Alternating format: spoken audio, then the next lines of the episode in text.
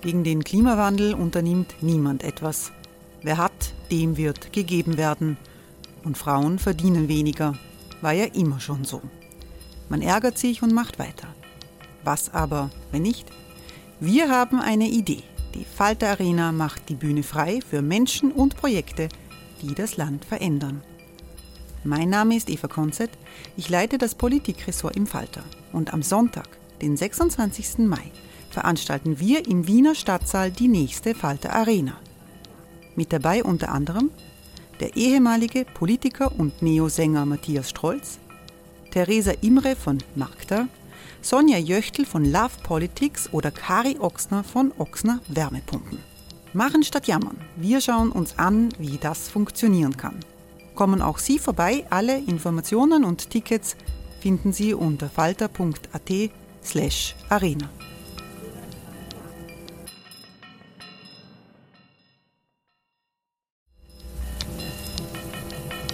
Falter-Podcasts werden durch Werbung unterstützt. Das hilft bei der Finanzierung unseres journalistischen Angebots.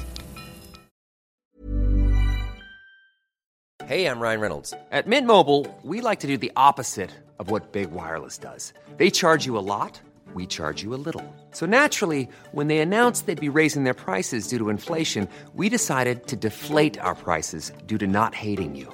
That's right. We're cutting the price of Mint Unlimited from $30 a month to just $15 a month. Give it a try at mintmobile.com slash switch. $45 upfront for three months plus taxes and fees. Promo rate for new customers for limited time. Unlimited more than 40 gigabytes per month. Slows. Full terms at mintmobile.com.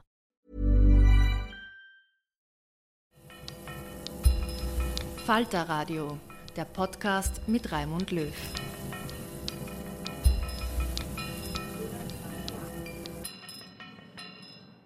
Sehr herzlich willkommen im Falterradio.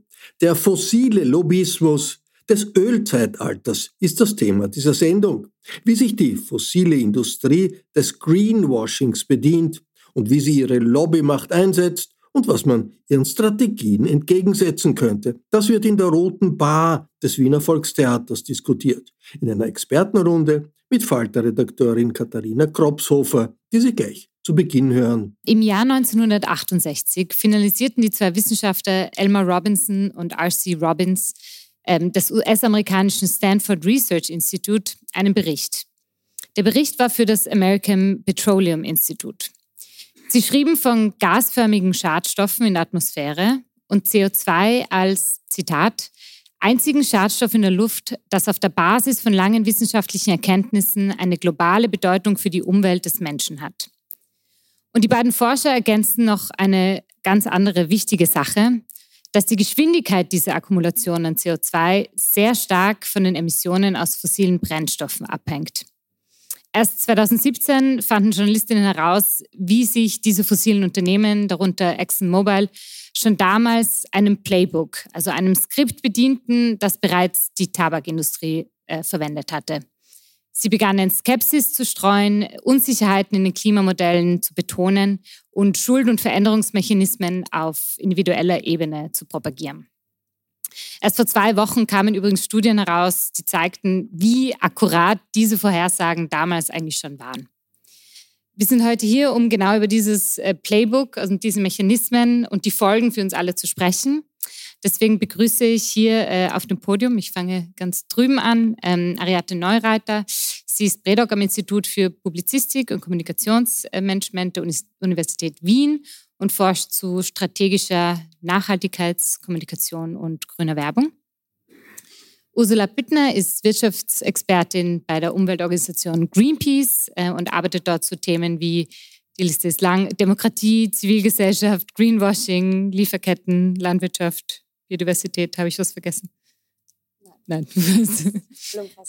ähm, genau. Und äh, Patrick Scherhofer ist äh, Politikwissenschaftler am Institut für Wald-, Umwelt- und Ressourcenpolitik der Universität für Bodenkultur und forscht zu österreichischer und europäischer Umwelt- und Energiepolitik sowie partizipativer Demokratie.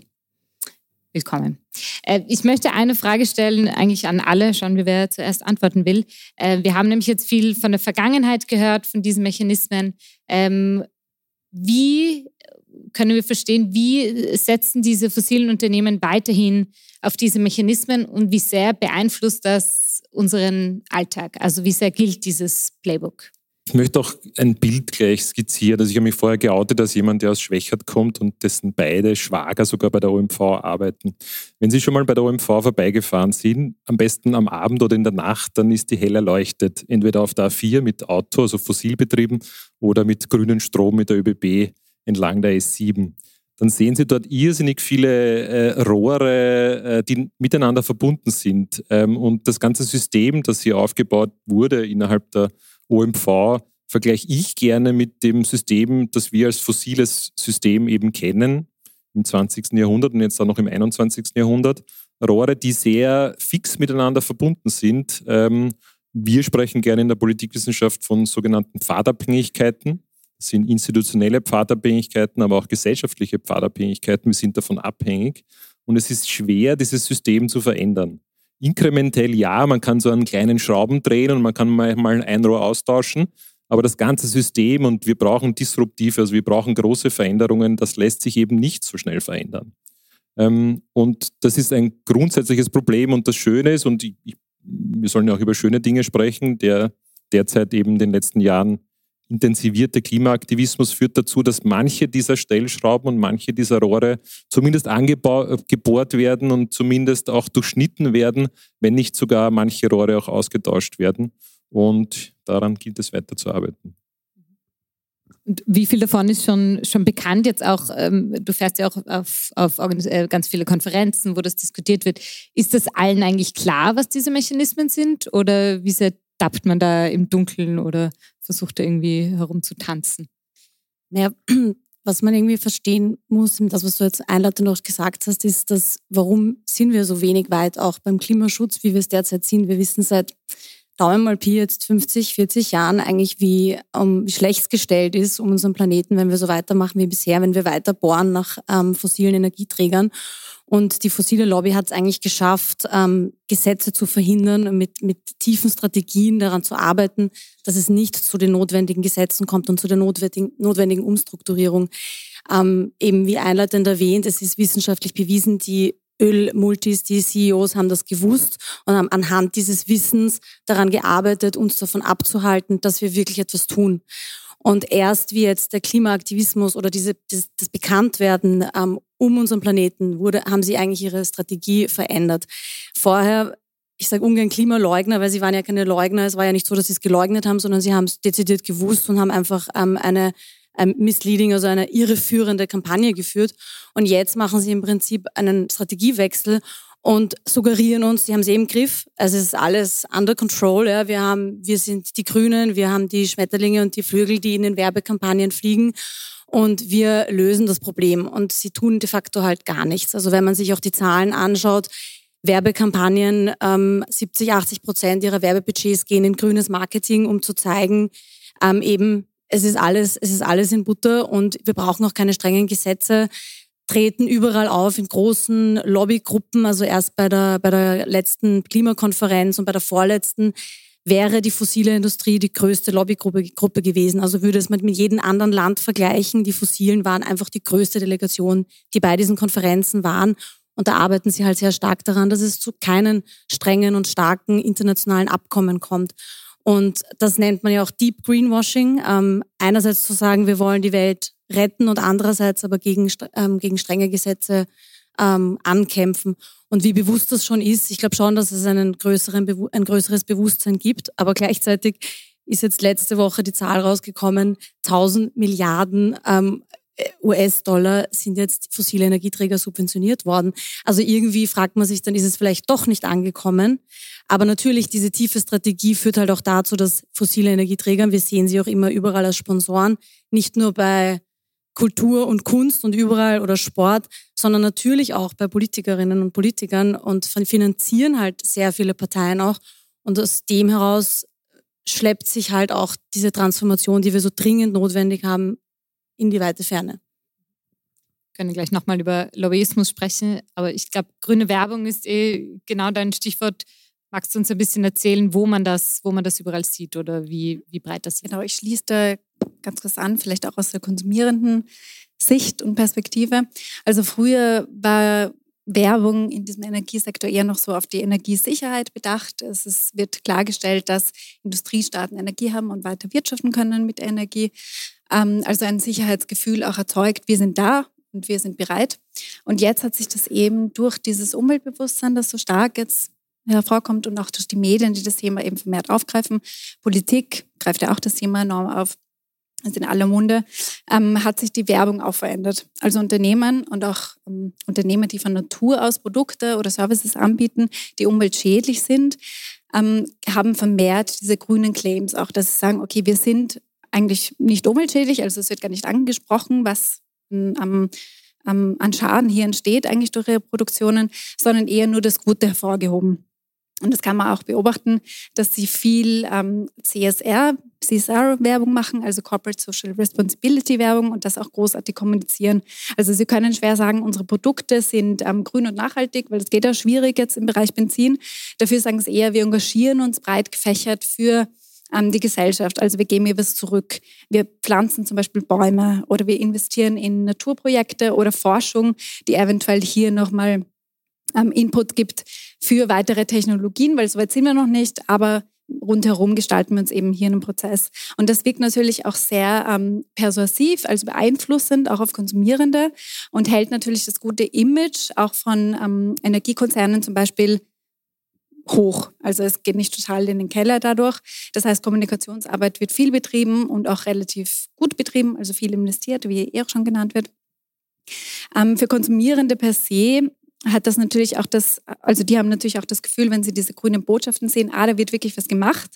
Und das ähm, enthält auch Optimismus und führt zu Optimismus, dass prinzipiell auch zum Beispiel bestimmte Klimaziele noch weiter ähm, eingehalten werden können. Aber da können wir vielleicht eh noch später zu genauen Studienergebnissen noch dazu kommen. Vielleicht noch ein Aspekt, äh, der mir persönlich sehr oft ähm, auffällt, ist dieser Fokus darauf, dass jetzt eh in erneuerbare Energien investiert wird. Und ähm, vielleicht können wir das noch gemeinsam kurz einordnen, wie viel das wirklich gemacht wird und ob das quasi signifikant ist im Vergleich, äh, was sonst die Aktivitäten sind dieser Unternehmen. Ich weiß nicht, wer, wer mag. Also es gibt da eine Zahl, ähm, wo ich jetzt nicht ganz sicher bin, waren es 90 Prozent, 97 Prozent Shell und Exxon, die investiert haben in Ölbohrungen, Gasbohrungen. Also das sind dann, dann die restlichen drei Prozent. Ich weiß nicht, was sie da, wo sie da investieren, aber vielleicht irgendwas Erneuerbares. Aber was sie natürlich schon machen, ist, dass sie dann so Sachen wie Agrotreibstoffe ähm, groß publizieren, in Algen äh, investieren, wo man dann auch sieht, sie investieren viel, viel mehr in Marketing, Werbung als in, in Algen oder mögliche, also wie soll man das sagen, erneuerbare Träger sind ja kein, also wie Algen halt wären oder Agrotreibstoffe. Und bei Agrotreibstoffe weiß man ja auch, nicht alle natürlich, aber viele, dass das ja auch Primärrohstoffe sind, die in den Tank fließen, die Energieeffizienz total schlecht ist, weil um Weizen, Mais, Soja anzubauen, brauche ich ja auch Energie und oft ist dieser Return on Energy sogar geringer als eigentlich, äh, als man das in einen Plus aussteigt. Dann wird natürlich wieder argumentiert, man verwendet ja nur Reststoffe, was dann auch ähm, irreführend ist, weil diese Produkte schon den Treiber haben, Agrotreibstoffe zu werden. Und das muss man sich auch vorstellen in Zeiten wie im letzten Jahr, wo es extreme Trockenheit gab, wo wir einen Krieg haben von Russland gegen die Ukraine, wo wir Energieknappheit haben und dann vertanken wir, also nicht Energieknappheit auch, aber äh, Ernährungsknappheit suggeriert worden ist. Man muss auf Biodiversitätsflächen jetzt Lebensmittel anbauen, weil Umwelt schützen, das muss man ja eh nicht. Und dann vertanken wir die Lebensmittel. Also das ist total verkehrt und das ist aber für einen Konsumenten oder eine Konsumentin extrem schwer zu, zu durchschauen. Denn wir wären auch auf der Tankstelle gezwungen, diese Agrotreibstoffe dabei zu haben, weil sie einfach beigemischt werden. Und was, was ich noch dazu sagen wollte, auch dieses Thema Konsumenten, Konsumentin, das war ja auch BB in den 2000er Jahren, die das, diese, dieses, ähm, das System oder den, das Bild des CO2-Fußabdrucks ähm, entwickelt haben um uns zu sagen, schaut auf euren CO2-Fußabdruck, ihr müsst ja nur nachhaltig agieren, ihr müsst nur grün agieren, dann ist alles in Ordnung. Und das ist so eine große Greenwashing-Strategie, die ganz viele Unternehmen machen. Wir haben es letzte Woche erst gesehen bei der Auer wieder, die sagt, ihr müsst ja nur Green Tariffs kaufen, dann ist alles gut. Und eigentlich, wenn sie es ernst meinen würden mit der Nachhaltigkeit, wenn sie wirklich was transformieren wollen, dann müssten sie eigentlich das Geld, was sie einnehmen, grundsätzlich verwenden, um einen Systemwandel herbeizuführen. Und das tun sie nicht, sondern sie schieben immer die Verantwortung auf den Konsumenten. Und da gibt es zig Beispiele. Also H&M mit der Conscious Collection, alle grünen gelabelten Produkten, Produkte. Also es sind immer wir, die was verändern müssen. Aber die großen Gewinne werden dann halt bei den CEOs und den Shareholdern abgeschöpft. Und die dürfen sich auf keinen Fall verringern. Und das Konzept des Neoliberalismus ist ja auch keine Regulierungen, Freiwilligkeit. Wir regeln das Ganze schon. Und so führt das halt dazu, dass sich halt auch nichts verändert. Ich möchte noch äh, hinzufügen, also weil ich vorher über diese Pfadabhängigkeiten gesprochen habe. Äh, es ist ähm, augenscheinlich, dass diese Unternehmen, also diese großen Unternehmen sind noch immer auch die Unternehmen, also die, die weltweit die am stärksten agierenden und von der Unternehmensstruktur her ganz wichtige, wir reden immer über Microsoft, Amazon etc., aber BP, Shell, Exxon und so weiter, das sind die großen Player am Markt.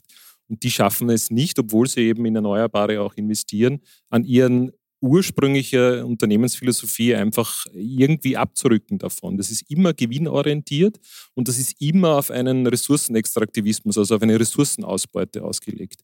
Und das schaffen das kann man auch im erneuerbaren Bereich machen. Ja? Wir haben nicht unendliche Ressourcen, auch nicht im erneuerbaren Bereich, um Photovoltaikanlagen und Windkraftanlagen zu bauen. Ja? Und das ist eine globale Gerechtigkeitsfrage. Und wenn die, diese Unternehmen glauben, wir können in diesem Sektor, ja, wir brauchen mehr Erneuerbare, hier die Ausbeutung weiter voranzutreiben, dann ist das kein global, nicht kein Modell, das global ausdehnbar ist. Ein Beispiel, das ich gerne bringe, möchte ich noch hinzufügen, das ist das mit dem grünen Strom. Viele von uns haben sicher zu Hause grünen Strom schauen Sie mal nach, ob Ihr Unternehmen ja nicht auch in der Gesamtunternehmensstruktur auch anderen Strom aus Kohleverstromung aus Deutschland oder Atomstrom eben aus den Nachbarländern ähm, herstellt, ähm, äh, verkauft. Ähm, es gibt in Österreich nur ganz, ganz wenige, Greenpeace macht das ja auch immer so schön, ganz, ganz wenige wirklich Grünstromanbieter. Wir werden da als Konsumentinnen immer verarscht und ja, da haben wir Wasser und da habt ihr euren grünen Strom und euren fairen Strom, aber ganz wenige Unternehmen haben wirklich, sind wirklich grünen Stromanbieter, sondern den Kundinnen, die es interessiert, wird eben dieser grüne Strom verkauft und den anderen, die es nicht interessiert, das heißt Unternehmen, Industrie etc., wird eben der andere Strom verkauft. Und damit haben wir eigentlich am Ende des Tages auch keine wirkliche Wahl, weil diese Unternehmen an sich müssten sich ändern, ja, und nicht, dass wir jetzt unseren sozusagen als Konsumentin zu Hause unseren grünen Strom beziehen. Wir reden jetzt immer von, von Unternehmen. Kann man da wirklich alle ähm, mit dieser Geschäftsstrategie in einen, einen Korb äh, stecken? Willst du Namen hören? Gerne. Nein, aber da gibt es ein paar Positivbeispiele ähm, in diesem Ganzen. Gibt es welche, die sagen so, okay, da sieht man zumindest Ansätze davon, ähm, dass sie in erneuerbare Energien, mehr als drei Prozent ähm, in erneuerbare Energien investieren. Ich glaube schon, dass die NGOs, also gerade Greenpeace und WWF und andere, ähm, immer sehr schöne Listen auch produzieren. Also ich mag jetzt wirklich jetzt bewusst keine Namen nennen. Ich habe daheim auch einen Anbieter, den ich jetzt gerne bewerben würde. Ja. Er kommt aus Kärnten, ist ein ganz ein kleiner. Ähm, und das sind wirkliche Grünstromanbieter zum Beispiel. Ja, aber einfach diese Listen auch heranziehen, wenn man, wenn man diese, diese Entscheidungen trifft. Aber ja, das ist nur diese individuelle Entscheidung, um die soll es am Ende des Tages nicht gehen, sondern es soll um diese Systemtransformation gehen und da brauchen wir die Unternehmen, da brauchen wir die Politik und da brauchen wir Organisationen und nicht die Individuen. Ja, die Individuen arbeiten dort und leben dort, aber wir brauchen sozusagen das Große und nicht dieses Kleine. Und dieses, also die, der CO2-Rechner von, von British Petrol, also jetzt heißen sie ja Beyond Petrol, sie haben sich ja umbenannt, das ist, das ist, viele glauben doch immer, diesen CO2-Rechner, den sollen wir bedienen. Ja, bitte verwenden Sie nicht. Ja, schauen Sie sich das nicht an. In Österreich schaffen es eh nie, äh, nur eine Erde zu verbrauchen. Das schaffen es nicht in Österreich. Das kann ich Ihnen garantieren. Da müssen Sie sich irgendwo einsperren in eine Nische und eine Höhle. Dann schaffen Sie es in Österreich. Ja, bitte bedienen Sie nicht den CO2-Rechner. Ich habe vielleicht auch noch eine kurze Anmerkung, und zwar ein schönes, Be schönes Beispiel, ähm, auch im Sektor von Energiekonzernen. Also ähm, Shell hat die Werbung gemacht, zum Beispiel, wenn man tanken geht, als Kompensation dafür kann man für jeden getankten Liter ähm, eine gewisse Summe noch extra aufzahlen und sich somit von der Schuld frei sprechen, indem man eben nochmal zusätzlich zahlt dafür, dass dann Bäume gepflanzt werden. Und aber wie viel diese Kompensation jetzt wirklich wettmacht von dem CO2, das oder von dem Umweltschaden, der angerichtet wird, das ist natürlich, das fällt unter den Tisch total und da gibt es keine Aufklärung darüber. Also der Hauptclaim und die Hauptbotschaft ist, okay, du als Individuum kannst dich freimachen von deiner Umweltschuld, weil wir sind alle sehr umweltbewusst und kannst hier noch ein bisschen was investieren. Ähm, und selber sozusagen zur verbesserten Umweltsituation beitragen. In Wahrheit ähm, weiß man das eben nicht. Also da brauchst du wirklich äh, NGOs oder Institutionen, die sich wirklich tiefergehend damit beschäftigen. Aber von der reinen Kommunikationsperspektive ist das einfach ähm, eine Botschaft, eine Werbebotschaft auch, die viele anzieht wahrscheinlich, aber wo definitiv einfach viel zu wenig Information auch fehlt für Konsumenten und Konsumentinnen, sich da ein richtiges ähm, Bild zu machen und dann eine richtige, also eine bewusste Kaufentscheidung da zu fällen.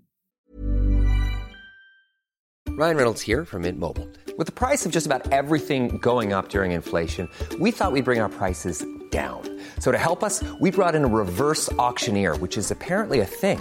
Mint Mobile unlimited premium wireless. Ready to get 30, 30, bit to get 30, bit to get 20, 20, 20, bit to get 20, 20, bit to get 15, 15, 15, 15 just 15 bucks a month. So, Give it a try at mintmobile.com/switch. slash $45 upfront for three months plus taxes and fees. Promo for new customers for limited time. Unlimited more than 40 gigabytes per month. Slows. Full terms at mintmobile.com. Kann ich da gleich was dazu sagen? Also das ist das sogenannte Offsetting. Das ist auch das Ärgste, weil ähm, da wollen Unternehmen eben netto null sein, netto null CO2-Emissionen ausstoßen, net zero. Wir sagen immer statt net zero, real zero. Und dieses Offsetting ist im Prinzip nichts anderes. Man macht sich eine CO2-Bilanz von seinem Unternehmen, die ist gut oder nicht gut oder richtig oder nicht richtig. Das kann man, äh, oft weiß man das auch nicht. Es gibt ja Scope 1, Scope 2, Scope 3. Ähm, Scope 3 ist eben das zum Beispiel, was ich als, mit einem, als Autofahrer verbrenne, wenn ich von der OMV tanke. Das kann man einrechnen, muss man dann vielleicht auch nicht einrechnen. Also es gibt auch totale Willkür in den Berechnungen, weil es einfach noch keine fertigen Standards gibt.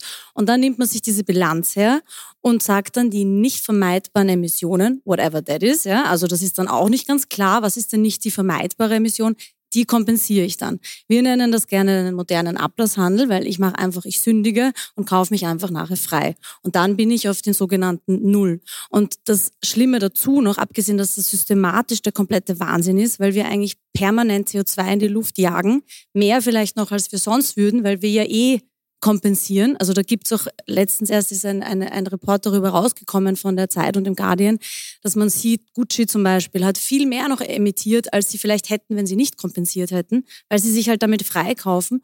Und dazu kommt aber noch, dass diese Projekte auch absoluter Super-GAU oft sind. Ja? Also die sind sehr oft im globalen Süden.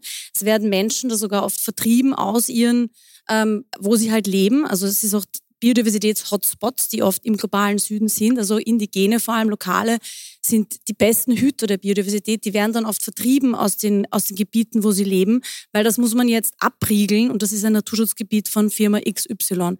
Und dann gibt's aber auch noch andere Projekte im globalen Norden, äh, wo man dann auf E-Autos umstellt, eine Flotte von der Feuerwehr oder ich weiß nicht, was LED-Lampen macht, statt was anderes. Und da rechnet man sich dann irgendwie aus, wie viel weniger CO2 das ist. Und das wird dem Unternehmen dann angerechnet. Ganz verstehe ich es nicht, wie das funktioniert im globalen Norden, weil wir in unseren Klimazielen alles eingerechnet haben müssen ähm, im Land. Das heißt, wir haben hier eine Doppelrechnung eigentlich, die dann kommt, also das Unternehmen und das Land, zum Beispiel Österreich, reduziert gleichzeitig dieselben Emissionen. Also wir haben dann am Papier mehr Reduktion, als wir eigentlich in der Realität haben. Und das ist eigentlich komplett verrückt, ähm, diese Kompensation. Das heißt, immer wenn Sie Klimaneutralität sehen, können Sie davon ausgehen, dass es Greenwashing ist, weil es einfach nicht geht. Also man, wir stoßen halt einfach CO2 aus. Wir müssen einfach reduzieren, reduzieren, reduzieren und vermeiden. Ich habe gelesen, 85 Prozent ähm, diese, also bei 85 Prozent waren die Emissionen nicht wirklich eingespart. Und ich glaube, es sind neun von zehn von diesen Aufforstungsprojekten, ähm, die dann nicht funktionieren, wo dann einfach falsche oder nicht äh, artgerecht äh, gepflanzt wird. Etc. Ja, ich meine, der Baum muss ja auch stehen bleiben für die, für die Dauer der Kompensation. Das ist, wenn der Baum vorher abbrennt wegen einem Waldbrand oder wegen irgendwas anderem, dann ist das ja wieder obsolet. Und dann habe ich aber die, den Ausstoß gehabt, aber nie die Einsparung auf der anderen Seite. Jetzt haben wir von Klimaneutralität auf Unternehmensebene gesprochen. Wie sieht das dann aber auch bei Staaten aus? Ist das immer irgendwas, wo man sagen kann, oh je, das kann nie funktionieren? Können wir das noch ein bisschen äh, einordnen? Oder ist das ein Konzept, das wir trotzdem brauchen, um auf den richtigen Pfad überhaupt zu kommen? Ich glaube, da sind sich äh, Politik und Unternehmen sehr ähnlich. Ähm, beide verfolgen Strategien, die können jetzt im Bereich Greenwashing sein, aber auch durchaus Strategien, die ähm, vernünftig, ehrlich und konsequent sein können, aber immer mit diesem langen Zeithorizont. Und im Endeffekt sind es dann immer nur Strategien. wenn es um die konkreten Maßnahmen geht, wie die Kollegin von Greenpeace so schön eben skizziert hat, jetzt auch, ähm, dann sind wir schwach. Das ist auf, auf, österreichischer Ebene ganz fundamental zu sehen. Ja, wir haben dieses Ziel eben Klimaneutralität bis 2040, schaffen es aber nicht sozusagen ähm, einfache Gesetzesvorhaben wie eben das zentrale Klimaschutzgesetz, auch wo es eben auch zu Sanktionsmaßnahmen geben äh, kommen soll, dann am Ende des Tages, wenn zum Beispiel Länder ihr CO2-Budget eben nicht einhalten, also Bundesländer, ähm, dass wir das einfach nicht haben. Ja? Und wenn wir jetzt ein erneuerbares Ausbaugesetz haben, ein ERG haben, dann betrifft das nur den Strombereich, bitte nur den Strombereich und nicht den Wärmebereich und nicht den Verkehrsbereich. Und ich, ich kann schon nicht mehr hören, dass wir immer nur über Strom reden. Ja? 100% bilanziell erneuerbaren Strom in Österreich bis 2030 zu erreichen. Ja, bitte, das ist wirklich kein Meilenstein. Das schaffen wir. Ja? Das ist nicht schwer. Ja? Wir sind jetzt schon bei 80% und die letzten 20% die werden wir schaffen. Aber in den anderen Bereichen, im Wärmebereich und im Verkehrsbereich sind wir einfach viel zu weit weg. Im Wärmebereich passiert jetzt etwas aufgrund von anderen Krisen, ja, nicht nur, nicht nur aufgrund der Klimakrise, sondern von anderen Krisen. Ähm, aber im Verkehrsbereich schaut es immer noch sozusagen desaströs aus. Und diese Strategien lassen Sie sich von denen nicht täuschen. Also im Unternehmen haben solche Strategien, aber auch die Politik. Und schauen Sie auf die konkreten Maßnahmen. Und da ist selbst eine Bundesregierung, wo wir eine, eine grünen Beteiligung haben. Zum Glück, sage ich, aber das ist bei Weitem nicht ausreichend und die machen bei Weitem viel zu wenig. Das heißt, ich fasse zusammen Klimaneutralität immer schwieriges Versprechen. Forschungsergebnisse haben da gezeigt, also auch Studien, die wir gemacht haben, dass es besonders schwierig ist bei Kompensationswerbungen und Botschaften, dass ähm, Menschen hier und auch Konsumierende eben hier Greenwashing entdecken. Also da entdecken sie es eher bei vagen Botschaften. Wenn zum Beispiel ein Unternehmen sagt, dass es egal welchem Sektor 100% umweltfreundlich sind, wir kaufen sie bei uns und haben sie einen umweltfreundlichen Lebensstil, ist es leichter zu erkennen. Oder falsche Fakten, wo man weiß, okay, das geht sich gar nicht aus, das ist technologisch noch nicht möglich. Aber diese Kompensation wird eben ähm, nur in äußerst seltenen Fällen wirklich als Greenwashing wahrgenommen. Also da fehlt eindeutig hier die Aufklärung und auch das Hintergrundwissen. Das haben wir auch gesehen bei Studien. Je mehr die Leute wissen, wir haben das gemacht im Flugsektor, ähm, in dem Airlines oder Fluglinien ja auch sehr oft sagen, okay, wir kompensieren das, wir pflanzen zum Beispiel einen Baum, wenn sie mit uns fliegen. Ähm, was natürlich sehr persuasiv ist per se, weil man denkt sich, okay, die machen zumindest was und die bemühen sich zumindest drum und haben das am Schirm. Das ist ja schon ganz toll und ganz nett, aber in Wahrheit ist es halt ein heißer, ähm, ein Tropfen am heißen Stein. Denn was eigentlich an Umwelt, also an Emissionen freigesetzt wird beim Fliegen, ist viel größer, als dieser Blau Baum eigentlich jetzt wettmachen könnte. Ähm, und das ist nur zu erkennen, wenn man wirklich spezifisches Umweltwissen hat, auch nur was Fliegen betrifft. Also wenn man genau weiß, okay, so und so viel CO2 wird bei einem Flug von X nach Y verbraucht, ähm, etc., dann ähm, nur dann kann man das erkennen. Also mit generellem Umweltwissen kommt, dann, kommt man da auch nur schwer an als Konsumierender. Wie, also wir haben auch von den, von den Lobbyisten vorher gehört, die dann auf solchen Konferenzen ähm, herumgehen. Wie kann man sich das vorstellen? Was ist da so die, die konkrete Strategie und wie, wie wird das verpackt? Also ähm, ich war jetzt noch nie auf einer Klimakonferenz. Ah, das war eine Kollegin von uns. Ähm, ich war bei der Konferenz in Montreal zur Biodiversität. Ähm, man sieht halt, dass sehr, sehr viele aus, der, aus privaten Unternehmen, aus, aus der Privatwirtschaft ähm, bei diesen Konferenzen auftauchen. Allerdings auch natürlich die Zivilgesellschaft. Also NGOs sind da natürlich auch vertreten. Und dann geht's halt darum, welche Abkommen, welche Agreements, ähm, auf was einigt man sich halt, ähm, was steht dann tatsächlich in den Texten. Sehr langwierige, ähm, in die lange Nächte hinein Verhandlungen, was dann da drinnen steht, sind ja auch meistens dann auch nur soll ich sagen, Zielsetzungen, weil natürlich internationale Abkommen haben jetzt keine Polizei, die das dann ähm, ausführt, sondern das liegt ja dann auch in den Ländern, das dann ähm, umzusetzen, in nationale Gesetze zu gießen, nationale Ziele zu gießen. Das heißt, das ist ja im Prinzip eher auf einer, ein bisschen auf einer Metaebene. Ähm, aber bei der Konferenz, ich glaube, es war in Glasgow, gab es sehr hitzige Diskussionen zum Artikel 6, wenn ich jetzt mich richtig erinnere. Da ging es eben genau um diese Kompensationen und da war es natürlich auch für Unternehmen wichtig, dass das drinnen ist, dass es ähm, möglich ist, mit Kompensationen zu CO2-Neutralität zu kommen und nicht durch eine Reduktion. Und da haben sie halt gewonnen. Ja. Und das war das also jetzt aus reinem Interesse bei Naturschutz ähnlich? Also gab es da auch solche Diskussionen? Ja, also beim Naturschutz war es so, ähm, ich kann jetzt äh, nicht mit Siegel und Unterschrift sagen, inwieweit das Unternehmen waren, die da ähm, auch ähm, rein lobbyiert haben in die einzelnen ähm, Wordings in den Abkommen.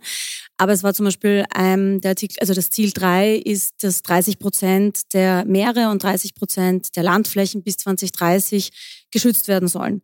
Was ein wichtiges Ziel ist mit den Rechten der indigenen und der lokalen Bevölkerung. Das ist sehr, sehr wichtig, weil sonst könnte es passieren, dass 30 Prozent, wie vorher skizziert, einfach ohne Menschen gemacht werden und Menschen auch vertrieben werden. Das ist geschafft, das ist drinnen. Das war auch ein Erfolg. Aber es steht im selben Ziel halt drinnen, nachhaltige Nutzung ist möglich. Und da war dann die Frage, und das haben wir halt natürlich sehr stark kritisiert, was ist nachhaltige Nutzung? Und es ist witzigerweise am Tag danach, nachdem das Global Framework verabschiedet worden ist, zum Beispiel MSC, wenn, wenn das nichts versagt, das ist nachhaltiger, unter Anführungszeichen, Fischfang, was wir seit Jahren kritisieren, weil das absolut nichts mit Nachhaltigkeit zu tun hat, die dann gleich mit einer Pressemeldung rausgegangen sind. MSC äh, wird anerkannt nach dem Global Biodiversity Framework als nachhaltige Fischerei. Fischerei. Das heißt, ergo, in diesen 30 Prozent geschützter Meeresfläche kann ganz normal Fischerei betrieben werden und das macht das Ganze halt komplett sinnlos. Und das zweite große, was leider drinnen ist im, im, im Global Biodiversity Framework, das ist diese Nature Positive Geschichte plus dem Biodiversitätsoffsetting. Das heißt, das sind alternative, innovative Finanzquellen, die sich jetzt Staaten oder ähm, für den Biodiversitätsschutz halt ähm, aufstellen können.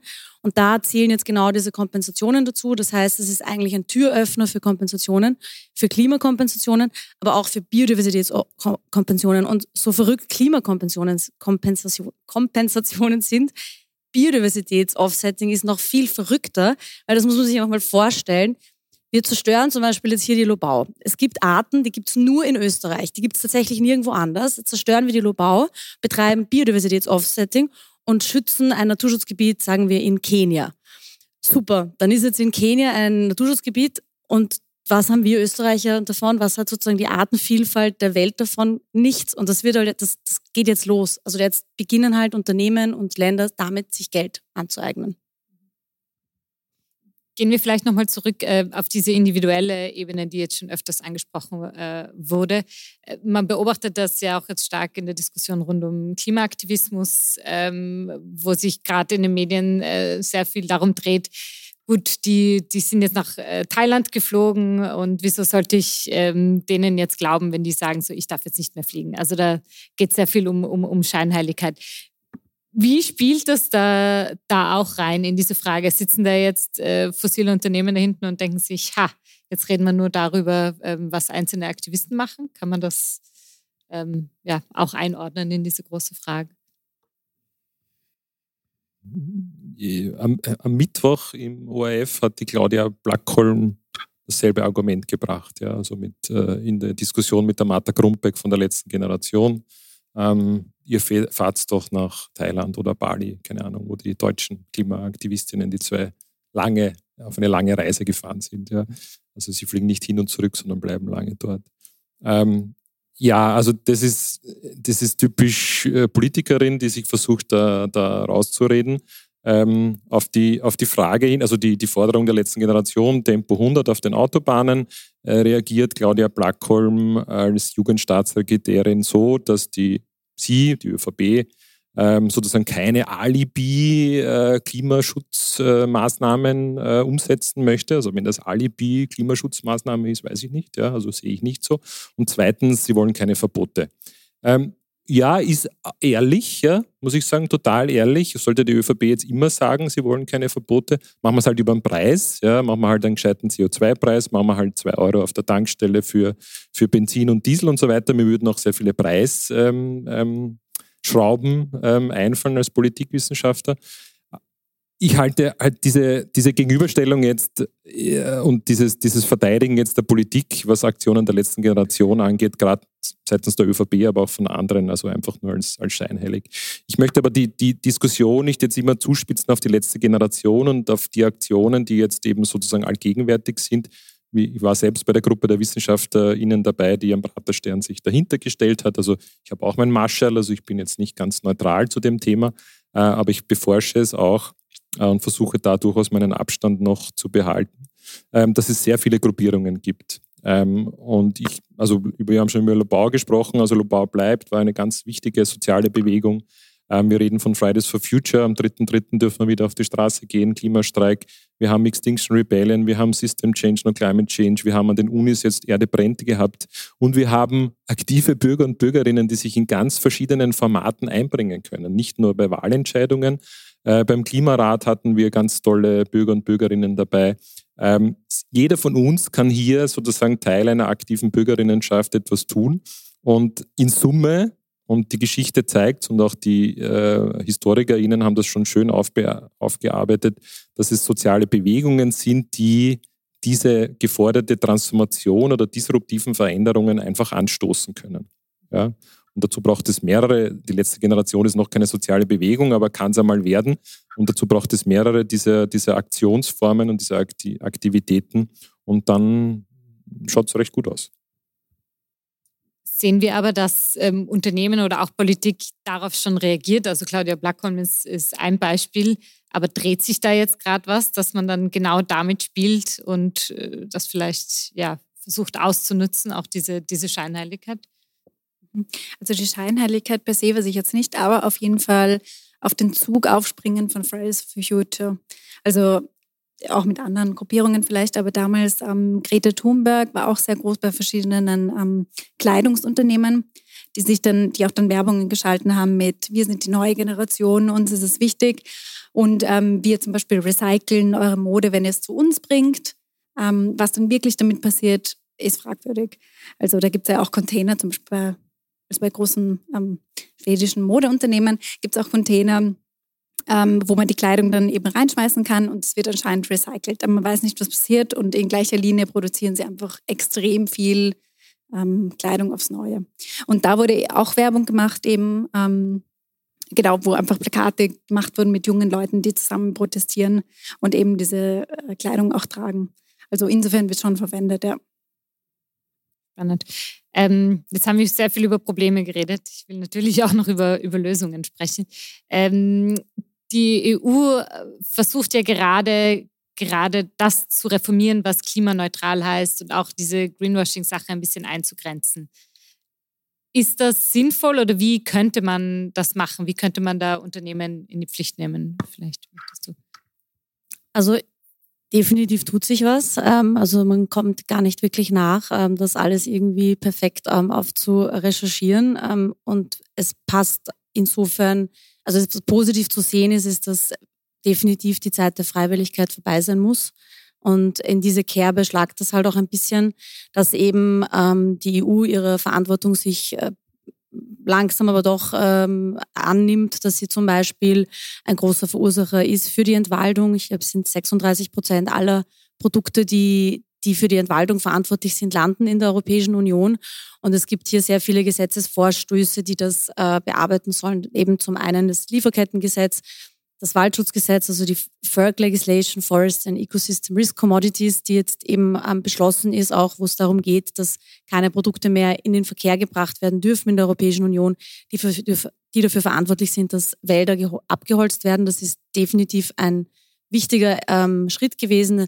Natürlich, es gibt ein paar Ecken und Enden, wo man es hätte noch besser machen können, aber das kommt auf jeden Fall noch wird es wahrscheinlich auch noch zu einer Reform kommen, also wo Unternehmen in die Pflicht genommen werden, so weg von dieser freiwilligen Zertifizierung, sondern hin zu einer Verpflichtung.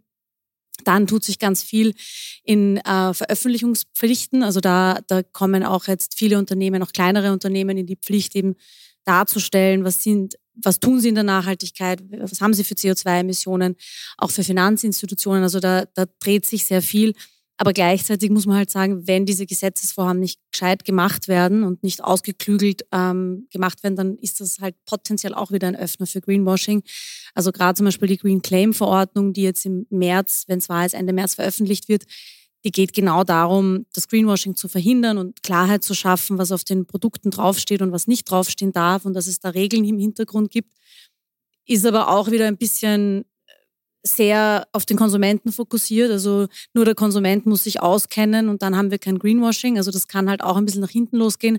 Und es wird wahrscheinlich, wissen wir halt noch nicht, auf Zertifizierungen basieren. Und da ist halt, da wird halt auch sehr viel ähm, Schindluder betrieben, was Zertifizierungen betrifft, weil das halt auch nur im privaten Sektor ist. Ähm, dasselbe gilt für die, ähm, für die Regulierungen zu CO2-Kompensationen. Also da kommt ja auch demnächst etwas, wo wir auch noch nicht genau wissen, wie das ähm, ausgestaltet sein wird. Und das könnte halt auch potenziell wieder dazu führen, dass dann irgendwelche Zertifizierer die Kompensationen zertifizieren. Und wer sind diese Zertifizierer? Sind das jetzt auch wieder private Kontrollstellen, die wieder auch bezahlt werden von denen, die, die zertifiziert werden? Das heißt, da gibt es auch wieder einen Interessenskonflikt. Also es ist ein bisschen tricky halt. Ja. Also es gibt viele Vorstöße, ähm, aber da ist halt auch die Frage, wie stark sind dann die Unternehmen, das wieder ähm, runter zu, äh, zu, also runter zu lobbyieren. Also beim Waldschutzgesetz zum Beispiel war es auch so, dass wir aufgedeckt haben damals, wie dieser ganze Prozess war, dass dieselben Unternehmen, die die ganze Zeit sagen, wir haben ja eh entwaldungsfreie Lieferketten, weil wir haben ja Zertifizierung XY, dieselben Unternehmen lobbyiert haben für ein sehr schwaches Waldschutzgesetz. Und da sieht man dieses Greenwashing, dieses Deep Greenwashing, einerseits zu sagen, wir machen EU viel, wir sind super grün und andererseits aber vorpreschen, versteckt hinter Verbänden oft. Also das heißt, man sieht das dann oft nicht genau, dass es Nestle oder Mondelez ist, sondern das ist dann irgendeine, irgendein Verein, der halt in Brüssel sitzt und die ähm, MEPs und andere Politiker dort halt ähm, beeinflusst. Also zwei Schritte nach vorne und dann wieder einen zurück, sozusagen. Mhm. Nein? Oder umgekehrt. Umgekehrt. Ähm, ein, eine Sache frage ich mich noch, äh, weil wir jetzt sehr stark die fossilen Unternehmen im, im Blick hatten. Wie ist das eigentlich mit ähm, erneuerbaren äh, Energieunternehmen? Bedienen die sich den gleichen äh, Mechanismen oder ist es da ein bisschen besser? Sind das die, die guten? Ähm, die besseren. Äh, ich möchte prinzipiell unterscheiden zwischen denen, die noch nach wie vor gewinnorientiert arbeiten müssen, wollen. Also die klassischen Landesversorgungsunternehmen in Österreich haben ja auch ihre sozusagen Subfirmen äh, gebildet, die heißen dann irgendwie Natur und Schön und Grün irgendwie und da kaufen wir auch brav ein. Ähm, und dann den gemeinwohlorientierten Unternehmungen. Ja, und da spreche ich explizit die Energiegemeinschaften, also die, das, das, die EU-Verordnung zu den Energiegemeinschaften. Also ich finde, was viel Besseres hätte sich die EU nicht äh, äh, einfallen lassen können. Also es kommen schon auch gute Sachen, ähm, weil die eben nicht gewinnorientiert arbeiten und ähnlich sozusagen hier Produzentinnen von Strom äh, oder anderen Energieformen und Konsumentinnen zusammengebracht äh, werden. Ähm, also prinzipiell diese zwei zu unterscheiden. Und diese Gemeinwohlorientierung macht etwas. Also das hat sehr viel mit Kooperation zu tun, mit Partizipation. Da kann ich auch den Preis ja auch selber äh, bestimmen, faire Preise angeben. Das war jetzt in der, sozusagen wie die Energiepreise jetzt nach oben geschnallt sind, auch gar nicht so einfach für die Energiegemeinschaften, weil wenn man das anonym verkauft über den, über den Strommarkt, hätte man viel höhere, äh, eine höhere, viel höhere Gewinnmarge gehabt. Ja? Aber vielleicht wollen das viele Menschen ja gar nicht. Wenn ich meinen Strom jetzt von meinem Balkon jetzt eben der Nachbarin verkaufe, weil ich sehr viel PV habe, dann will ich vielleicht nicht eben den höchsten Marktpreis lukrieren, sondern ich möchte ihr einen fairen Preis anbieten. Ja? Und das können eben Energiegemeinschaften, die eben nicht diese Gewinnorientierung haben. Und ähm, ja, also ich, das Greenwashing findet da auch statt, indem eben große Player sich sozusagen eine Sparte jetzt da nehmen und nach wie vor dort gewinnorientiert arbeiten. Ähm, das ist im erneuerbaren Bereich auch und dort findet auch guter Lobbyismus oder, oder sehr professioneller Lobbyismus statt, auch in Österreich und in der EU. Aber wir müssen die Schiene auf andere sozusagen Unternehmensphilosophien in Zukunft ähm, richten, weil ja, vorher war ich so positiv, sonst sehe ich es eher, sehe ich, sehe ich eher schwarz in, der, in dem Bereich ohne jetzt äh, die Schuld auf das Individuum äh, abwälzen zu wollen. Aber was können wir trotzdem als Konsumentinnen, Konsumenten, Bürgerinnen und Bürger äh, tun, um da auch wirklich wachsam zu bleiben? Wir haben schon gehört, Aktivismus ist eine, ein Schritt, aber gibt es trotzdem andere Sachen, die, die man machen kann oder was man sieht, was wirklich ähm, ja, Leute ein bisschen Selbstwirksamkeit bringt? Also wie vorher schon erwähnt, wir haben uns angeschaut in unseren Studien, was eben Konsumierende dazu ermächtigt, dass sie auch Greenwashing entdecken und wie sie dann auch handeln. Und wir haben gesehen, dass eben der Hauptfaktor Umweltwissen ist.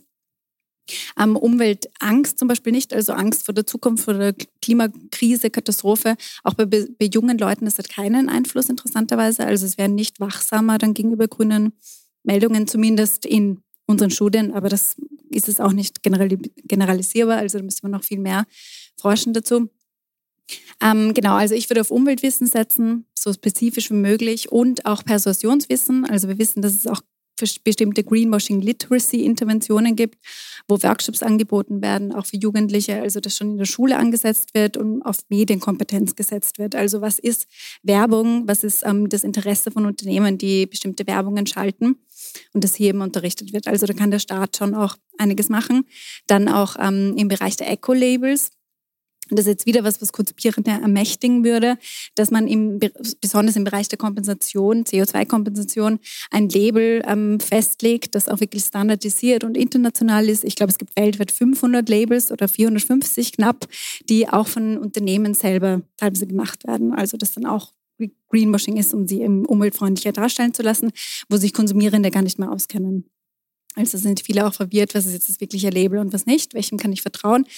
Ähm, so könnte man sie auch ermächtigen, dass sie selber sehen, also dass in die Information dann dargestellt wird. Und die, die sie wirklich interessiert und die wirklich ähm, bewusste Konsum Konsumentscheidungen machen wollen, dass sie direkt dann auch diese Hilfestellung bekommen. Was ich sonst noch vorschlagen würde, ist, dass man sich gute Informationsquellen sucht. Es wird von vielen NGOs, ähm, unter anderem auch Greenpeace, aufgegriffen, wenn bestimmte Unternehmen Greenwashing machen und sich äh, genau einfach irreführende Meldungen und Botschaften verbreiten. Ähm, da kann man sich informieren, da ist ein großes Medieninteresse auch daran und ähm, auch bei gewissen Influencern, die auch in Österreich vertreten sind, die auch dann so eine ihre Influencer-Arbeit machen und eben auch diese grünen Influencer, also die sich damit viel auseinandersetzen und noch Input bieten. Ähm, und als letztes haben wir auch gesehen, dass wenn Greenwashing erkannt wird, also im Bereich der Fluglinien zumindest, dass es dann Intentionen dazu gibt, diese Fluglinien zu boykottieren. Und dass man hier ähm, mutig ist und wirklich sagt, okay, ich äh, streiche diese Fluglinie jetzt aus meinen Fluglinien, mit denen ich gerne fliege, wenn überhaupt. Ähm, kann man natürlich auch Alternativen anschauen, aber setzt zumindest so ein Zeichen, auch in Gemeinschaft, also mit anderen kollektiv, dass wir sagen, wir kaufen da nicht mehr ein und ähm, geben unser Geld nicht mehr, investieren nicht mehr in dieses Unternehmen. Wollen wir noch weitere Sachen sammeln, die man tun kann?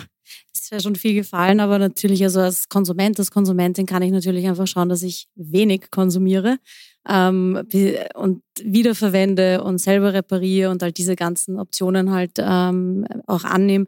Mich eben, kann ich mich anschließen, sehr stark natürlich selbst informiere, aber mein Verhalten dementsprechend halt anpasse, aber halt auch nicht in diese Falle tappe, dass ich mich nur grün verhalten muss und dann wird die Welt gerettet, sondern dass ich eben eine Bürgerin in meinem Fall jetzt bin, die aktiv sein kann, die eben auch auf politischer Ebene, auf unternehmerischer Ebene dementsprechend ähm, mich auch äußern kann und das auch tun kann und diese, diese Kraft auch verwenden kann und mich nicht irgendwie mundtot machen lasse, nur mit ähm, einem zertifizierten Label und dann kaufe ich dieses Produkt und die Sache ist irgendwie erledigt. Ja. Mir geht es kurz besser, aber genau, kurz. Ja. Man kann natürlich auch aktivistisch äh, bei Greenpeace sich engagieren, ja. muss ich natürlich jetzt sagen. Ja. Also wenn wir die, Lobau äh, die das Rathaus besetzen, kann man mitmachen, zum Beispiel. Die guten alten NGOs äh, treten jetzt fast schon in Vergessenheit, wenn es um diesen Aktivismus geht, aber ganz wichtig auch. Ja, ja. Also, ähm, ja, also De Demos, Protest, äh, ziviler Ungehorsam, äh, das kennen wir alles du hast Boykotte, also die guten alten Boykotte bitte. Das hat, das hat früher sehr gut funktioniert, das haben wir schon irgendwie so vergessen als Mittel. Ja. Also wirklich ähm, einfach, einfach Dinge boykottieren, äh, massenhaft. Das hat bei Shell funktioniert in den 90er Jahren. Ähm, das vergesse ich selber immer wieder. Ja. Ähm, und eben diese aktive Bürgerinnenschaft, ähm, dazu braucht es eben nicht nur aktive Bürgerinnen, sondern eben auch Angebote seitens der Politik. Ich habe als Wissenschaftler diesen Klimarat evaluieren dürfen. Du warst ja auch dabei auf eine gewisse Art und Weise mit dem Falter. Ähm, und da braucht es ein Angebot und plötzlich haben hier sozusagen eine repräsentative, eine repräsentative Auswahl an Bürgern und Bürgerinnen Dinge beschlossen, die noch nicht für Klimaneutralität reichen, aber sehr weitreichende Dinge beschlossen, die viel weitergehen, als was die Politik jemals zu denken bereit ist. Und von den 93 Maßnahmen, die die Bürger und Bürgerinnen sozusagen beschlossen haben, haben wir jetzt zwei aktiv mal umgesetzt oder sind in Umsetzung. Ja? Und das auch nur, weil das BMK dahinter ist.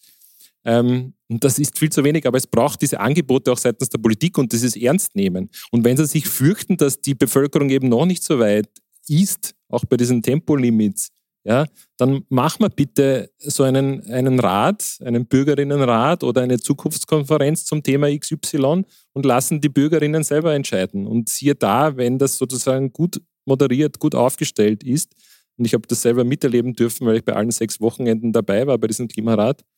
Diese, diese, diese, nicht nur diese Läuterung, sondern dieses Selbstbewusstsein, das da entsteht, wir entscheiden selber und entscheiden uns so, dass das eben klimaverträglich ist.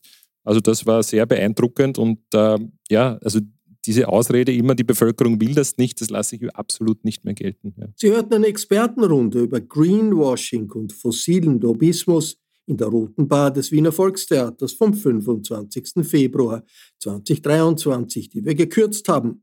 Bei den Veranstaltern bedanke ich mich sehr herzlich für die Zusammenarbeit.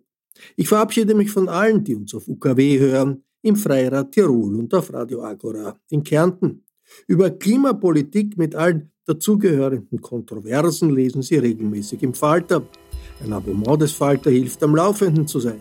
Alle Informationen gibt es im Internet unter der Adresse abo.falter.at. Ursula Winterauer hat die Signation gestaltet. Philipp Dietrich betreut die Audiotechnik im Falter. Ich verabschiede mich bis zur nächsten Sendung.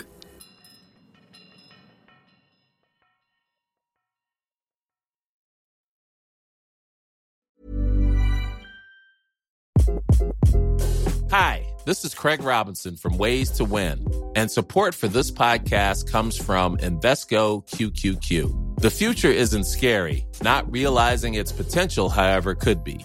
Just like on the recruiting trail, I've seen potential come in many forms as a coach. Learn more at Invesco.com slash QQQ. Let's rethink possibility. Invesco Distributors, Inc.